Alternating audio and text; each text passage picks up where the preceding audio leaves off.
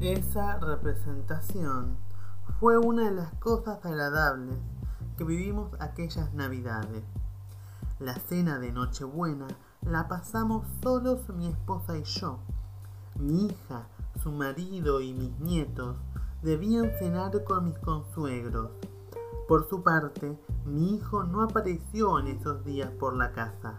Su ausencia significó, de alguna manera, la liberación de una carga. Creo que no hubiera tenido la fuerza necesaria para soportar ante su presencia el intercambio de sentimientos que se propicia en esas fechas. A las 12 nos abrazamos. Algunos amigos nos llamaron por teléfono.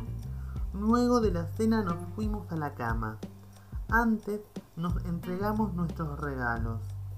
Mi esposa me había pedido una joya, separada por ella misma con anticipación, y yo recibí el par de corbatas que me regalaba todos los años. Esa noche dormí profundamente. De manera extraña me levanté casi a media mañana. Desde que era joven no dormía tanto. Mi cuerpo se había acostumbrado a estar de pie antes de las 7 de la mañana me alarmé ligeramente al ver el tono de la luz que entraba por la ventana. Mi esposa se encontraba en la planta baja. Hubiera debido ir a la clínica para revisar a unas pacientes, pero una sensación agradable me hizo permanecer en la casa. Después de darme una ducha, avisé a la clínica sobre mi ausencia pedí que me mantuvieran al tanto de cualquier novedad. Vestido solamente con la bata de levantarme, fui a la sala de música.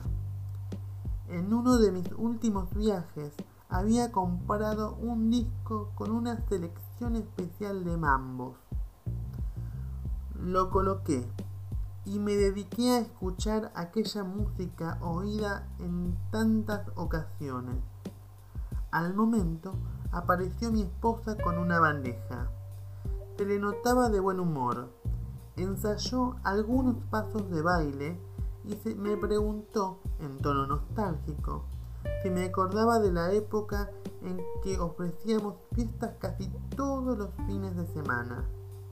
Le dije que sí, pero añadí, un poco fuera de tono, que no añoraba ese tipo de vida. Luego de escuchar la música cerca de una hora, mi esposa interrumpió la sesión diciéndome que debía vestirme porque no tardarían en llegar mi hija y su familia para celebrar todos juntos.